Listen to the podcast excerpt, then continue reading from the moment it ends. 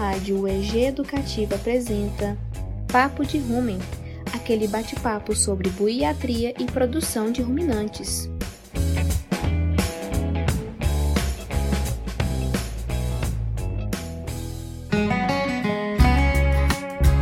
Olá pessoal, Nesse episódio, iremos conversar com o professor Luiz Franco sobre afecções de casco em bovinos. Olá, professor Luiz Franco, seja muito bem-vindo ao nosso episódio de entrevista. E para começar, a gente queria saber sobre o senhor e sua formação acadêmica.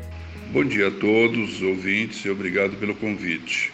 Sempre uma honra poder falar para os profissionais médicos veterinários né, que atuam no campo, alunos, especialmente para os produtores rurais razão de boa parte do meu trabalho como profissional. Bem, sou médico veterinário formado pela Universidade Federal de Goiás em 1980. Fiz mestrado em cirurgia pela Universidade Federal de Minas Gerais em 1984 e doutorado em ciência animal na mesma universidade em 1992. Fui professor titular da Escola de Veterinária e Zootecnia da Universidade Federal de Goiás nas disciplinas de técnica operatória, patologia cirúrgica e patologia clínica cirúrgica de grandes animais. Mesmo aposentado, ainda sou bolsista de produtividade em pesquisa do CNPq. Oriento no programa de pós-graduação em ciência animal da Escola de Veterinária e Isotecnia eh, da Universidade Federal de Goiás.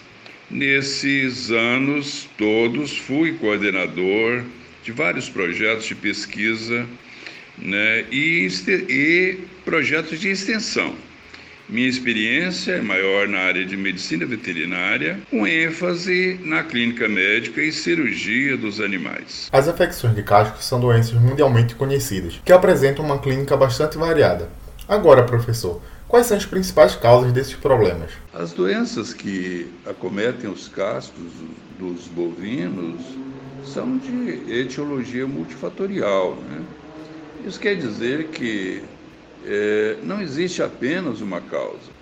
Como essas enfermidades acontecem em diferentes países do mundo, fica mais difícil ainda definirmos as verdadeiras causas envolvidas. Bem, mas sabe-se que existem causas não infecciosas, como ferimentos provocados por objetos perfurcortantes, parafusos, etc. Também não se pode ignorar as causas nutricionais, né?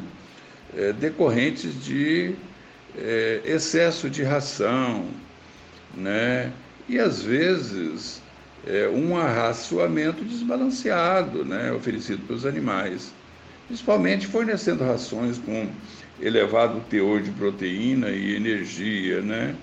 É, muitas vezes até sem é, passar esses animais por um processo de adaptação. É, nesses casos, uma das doenças mais importantes né, é, seria a laminite. O mais complicado de, de tudo isso são as complicações associadas à laminite, como rachaduras do casco, sola dupla, erosão da sola e talões dentre outras que acabam comprometendo a estrutura do casco. Ora, também temos as causas infecciosas responsáveis por doenças importantes como a pododermatite, dermatite digital, que é até uma doença importada que chegou no Brasil nos últimos 30 anos, né? Os abscessos digitais e por aí afora. Essas, se não tratadas, podem evoluir para doenças graves, popularmente chamadas de frieiras. Bem, portanto, fazendo uma avaliação geral dos criatórios em tempos modernos, né, o que se observa é a intensificação da produção. Cada vez mais os confinamentos ganham, ganham espaço nas fazendas de criação de bovinos, tanto de leite como de corte. E criar muitos bovinos em espaços pequenos constitui um desafio muito grande para os técnicos e produtores para controlar a sanidade de maneira geral. Nesse caso, né, é, qualquer descuido, né, a biossegurança fica extremamente comprometida. Então, é, as criações é, mais intensivas é, constitui mesmo um desafio muito grande para os técnicos e produtores, né? tendo em vista que eles precisam evitar doenças que acometem esses animais e que possam comprometer a lucratividade do negócio. Então, nessa modalidade de doenças, sabidamente se tem índices expressivos nesse tipo de, de manejo as afecções do casco, né? Então, confirmando que existem diferentes causas e é difícil, num curto espaço de tempo, elencá-las em toda a plenitude. Então, professor, sabemos que muitas vezes, por ocorrer de forma gradativa, o produtor não percebe que seus animais estão com algum tipo de problema de casco. Sendo assim, quais são os prejuízos causados por essas afecções de casco? É, realmente, as doenças do casco muitas vezes ocorrem de forma vagarosa e até silenciosa, né? Em alguns casos, os prejuízos podem passar desapercebidos pelo fazendeiro. Ao contrário do que ocorre na avicultura, por exemplo. Se acontecer de um criatório perder várias aves em um único dia, os proprietários de granjas enlouquecem, né? tendo em vista que o problema pode levá-los à falência. Costumo comparar né, o casco com o alicerce do animal. Se a fundação não for bem estruturada, o prédio vai tombar. Ora, é como se você tivesse um carro de corrida de última geração né, e não tivesse pneus de boa qualidade. É, então, os prejuízos comprovados são enormes. Aqui podemos incluir um rendimento menor de carcaça no frigorífico. Existem trabalhos que falam de até 20%, comprometimento da produção leiteira em até 10%, os altos custos dos tratamentos, descarte prematuro de animais de alto valor zootécnico, quando não se consegue recuperar né, o animal, causa um prejuízo muito grande para o criatório. Também o comprometimento reprodutivo dos animais. Nesse caso é interessante analisarmos, por exemplo, os prejuízos que um touro com problema de casco pode levar para uma fazenda de criação extensiva. Sabe-se que um touro com problema de casco não consegue acompanhar a fêmea no cio, às vezes tem dificuldade para praticar a monta e ainda tem a qualidade do sêmen comprometida. Isso é real. Portanto, são inúmeros os prejuízos e se formos aqui elencá-los, vamos chegar à conclusão de que os valores podem ultrapassar o próprio valor do animal. A imagem de um, de um criatório com 10% do seu rebanho comprometido, imagina como ficaria né? Quão grande seria esse prejuízo? Poderia até inviabilizar o criatório, né? porque quando o proprietário percebe, muitas vezes já não tem como recuperar as perdas e às vezes chega inclusive à falência. Dentro de uma propriedade, existe algum fator que o médico veterinário responsável precisa se atentar que seja considerado predisponente para o aparecimento dessas afecções? como por exemplo idade, sexo, condição corporal, nutrição, gestação, etc. Bem, é, essa é uma boa pergunta.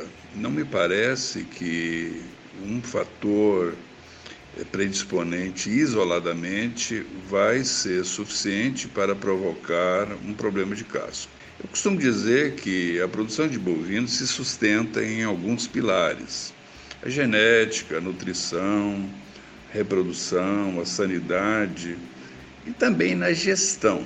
A figura do gestor é muito importante.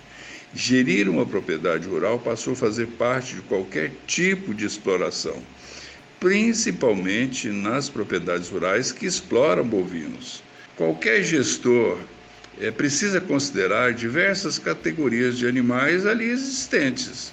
Naquelas propriedades que exploram gado de corte, por exemplo, a terminação dos machos deve ser considerada sempre, não apenas pensando no desempenho, mas porque não se castra mais essa, essa categoria, né? E os animais são engordados inteiros. Boi inteiro tem o hábito de montar e deixar ser montado. Esse processo é chamado de sodomia e pode resultar em lesões expressivas dos cascos, lesões podológicas graves. Essas lesões também são chamadas de gabarro, isso, sobretudo, é, pelo produtor rural. É, animais muito pesados podem sim desenvolver problemas nos cascos. Se vê muito em animais elite, né, os criadores casqueando os animais constantemente. Isso porque os métodos de seleção resultou animais muito é, pesados, mas o casco que suporta o peso do animal é o mesmo que suporta o, o peso de animais mais leves, mais é, menos pesados, né?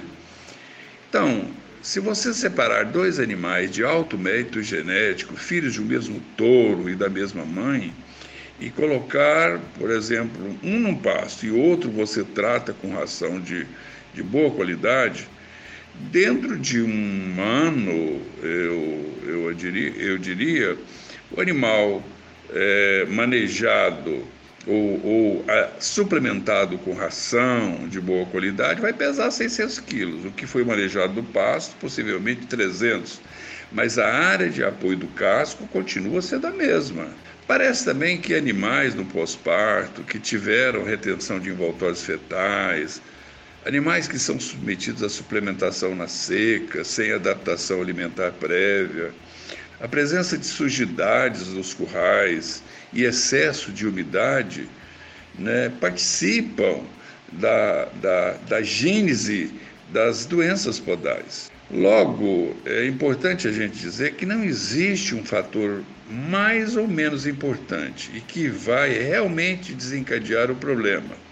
Mas existe um conjunto de fatores que devem ser olhados né, pelo gestor do criatório, pois podem, quando associados ou isolados, desencadear o problema.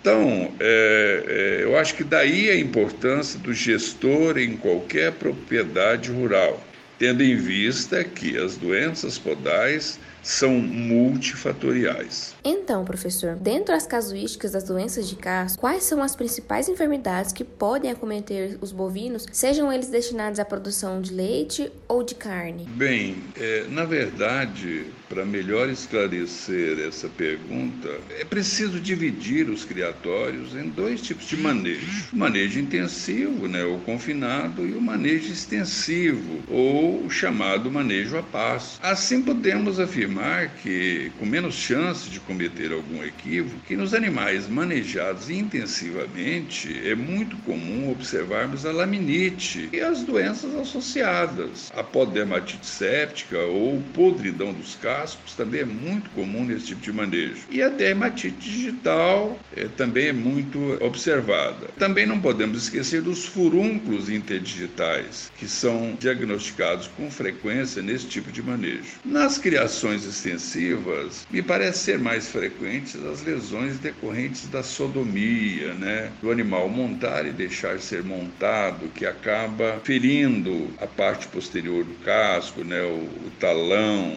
né, sobretudo em terras que têm mais cascalho, né, formando o chamado também de gabarro. Né. Hoje a dermatite digital também é, é, muito comum, inclusive em gado Nelore tem se observado. E a podridão do casco, acho que seria a terceira doença também comum nas criações extensivas. Então, é, me parece que essas enfermidades são as mais observadas, mas não quer dizer que outras doenças também não são observadas nesses dois tipos de manejo. Professor, o senhor tem notado que ao longo dos anos houve alguma mudança no tipo de casuística apresentada pelos bovinos? Por exemplo, algum tipo de doença que era muito comum no passado e hoje já não é mais de tanta importância? Bem, essas mudanças que você se refere é um fato.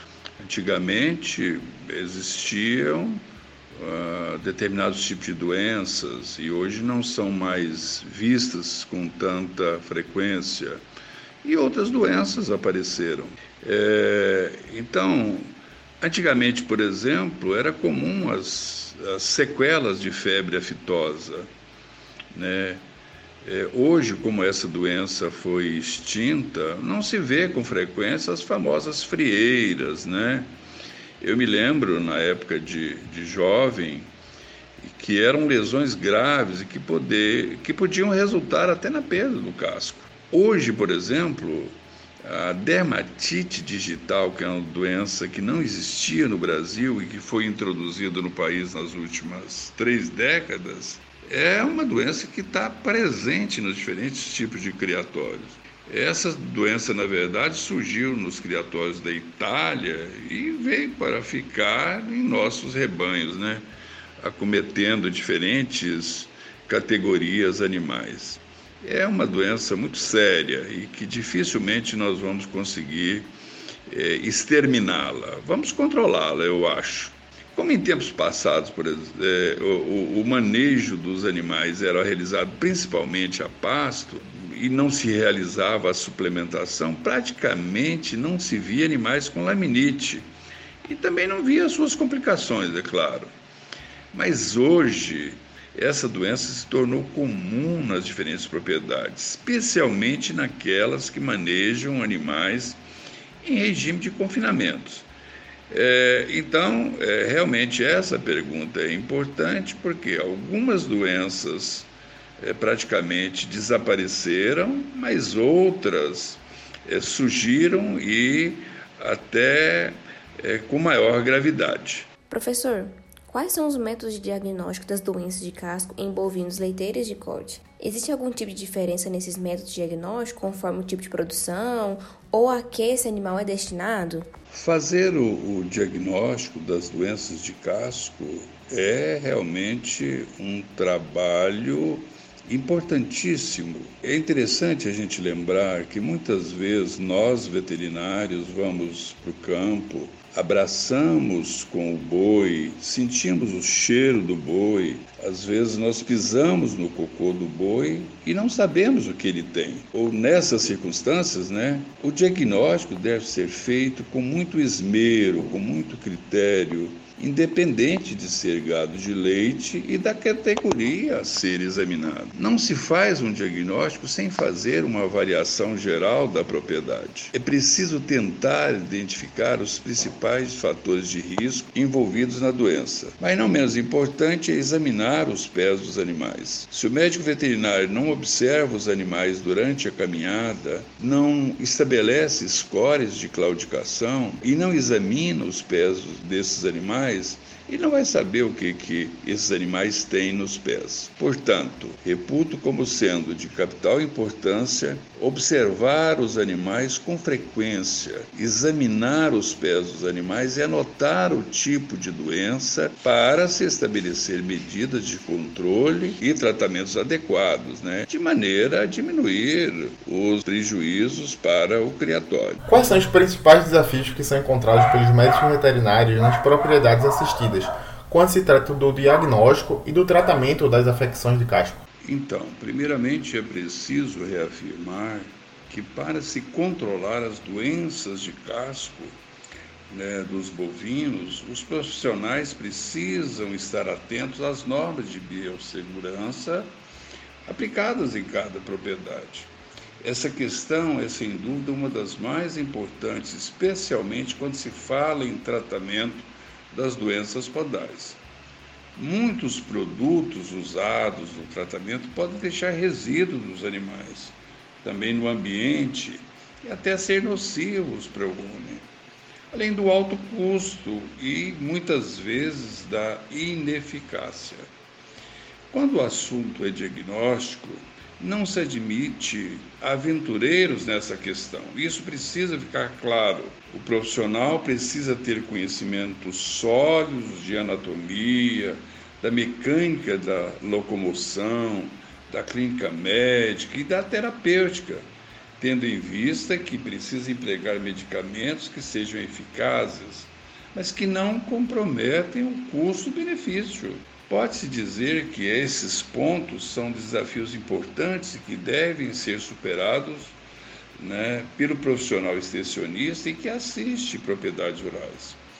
Outros desafios importantes são a infraestrutura física e de pessoal, muitas vezes deficientes, e principalmente a mão de obra auxiliar inabilitada para o serviço. Ainda se observa em tempos atuais que muitos criadores adquirem os animais, particularmente os de leite, e esses negócios rápidos, em leilões. Depois é que vão pensar na infraestrutura, alimentação e na mão de obra que vai cuidar dos animais. E isso é extremamente importante. É como se tivesse começando uma construção de uma casa pelo telhado. A casa vai ficar fragilizada e qualquer vento pode danificá-la. Então, se esses desafios não forem vencidos, a chance de fracasso no diagnóstico e tratamento das afecções podais é iminente e pode é, contribuir para o insucesso daquele criatório.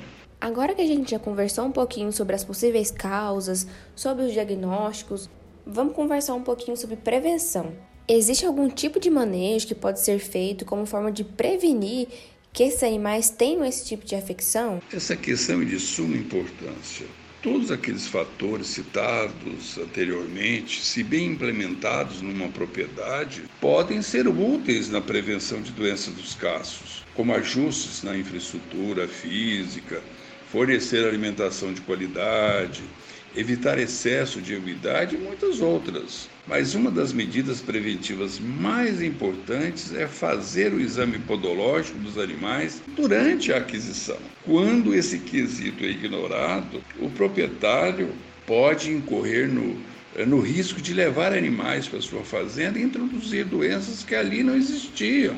Então, essa conduta deveria ser observada pelos produtores, mas muitos não atentam para esse detalhe. Se todos esses fazendeiros fizessem as aquisições de seus animais, acompanhados de um técnico experiente, muitas enfermidades podais poderiam ser evitadas na propriedade. Outra medida importante seria o uso de pedilúvio, mas usar o pedilúvio não é apenas construir um tanque e colocar substâncias sanitizantes e passar os animais pelo pedilúvio. O pedilúvio requer dimensões corretas. As soluções empregadas precisam ser muito bem escolhidas, bem como a concentração dessas substâncias a ser empregada. Sempre lembrando que, se for para ter um pedilúvio mal manejado, é melhor não tê-lo. Isso é real, pois não vai ter efeitos como medida preventiva ou curativa, pode ser oneroso para o criatório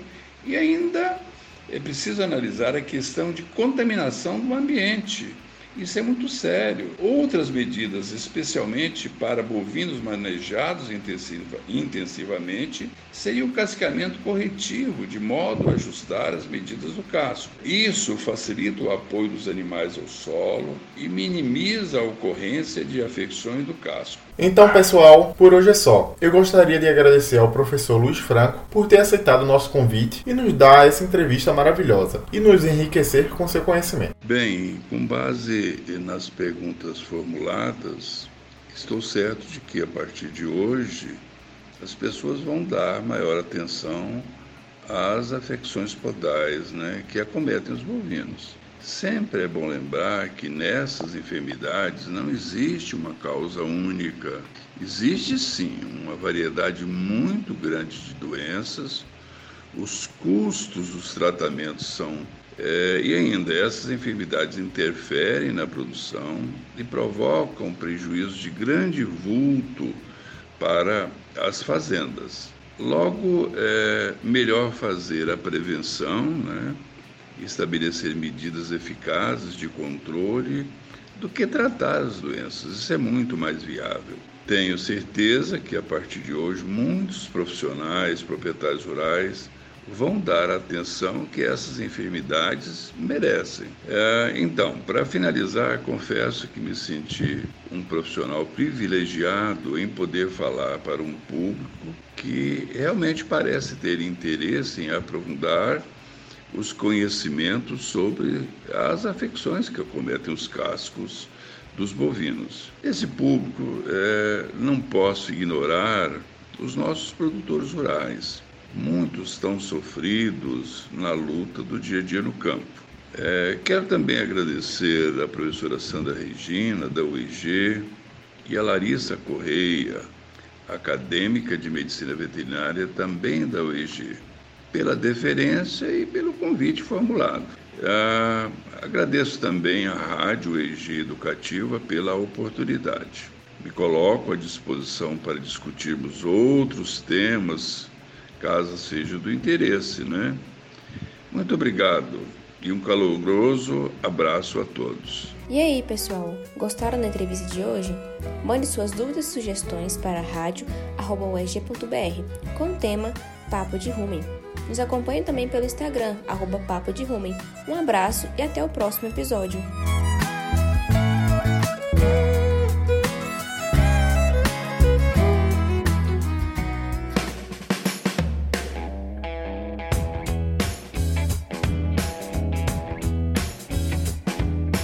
Vocês acabaram de ouvir o podcast Papo de Rumen. Esse podcast é uma produção da Rádio EG Educativa, coordenação de Radioteledifusão Marcelo Costa, coordenação da Rádio EG Educativa Thaís Oliveira, coordenação e direção do podcast Sandra Moraes, edição de áudio Larissa Correia, roteiro Pedro Luiz, produção Cria Lábio EG Idealização: Sandra Moraes, Larissa Correia e Pedro Luiz.